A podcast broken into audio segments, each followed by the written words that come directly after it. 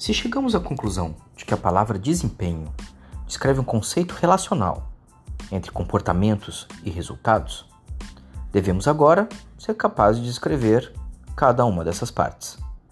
Olá, seja bem-vinda, seja bem-vindo.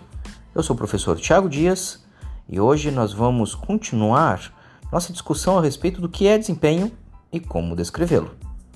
Como eu já disse, se desempenho escreve ou descreve a relação entre comportamentos e resultados, precisamos agora descrever cada um deles para termos o nosso referencial de desempenho bem completo.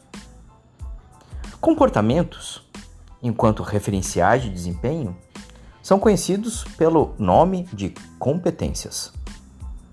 Competências, por sua vez, devem ser descritas por um verbo seguido de objeto, condição e critério. Vamos a um exemplo. Elaborar documentos, verbo e objeto.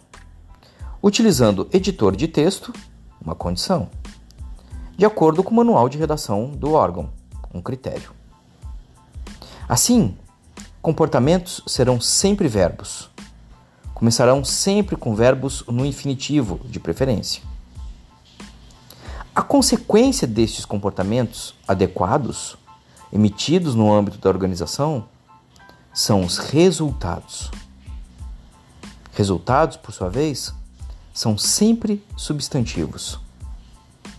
A entrega de elaborar documentos oficiais utilizando editor de texto de acordo com o manual de redação do órgão é o próprio documento. Se eu vejo um servidor com a competência de elaborar o documento, provavelmente ele deve ter entregas do tipo ofícios, projetos, cartas, todo quanto é tipo de documento que um determinado órgão, uma determinada unidade cobra desse servidor tradicionalmente.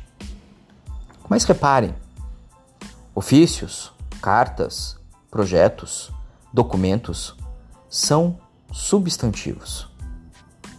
Então, uma boa dica para a gente Entender a diferença entre comportamentos e resultados é usar a gramática a nosso favor.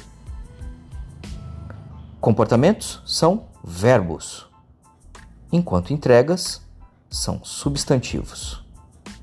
Vou ficando por aqui. Até a próxima.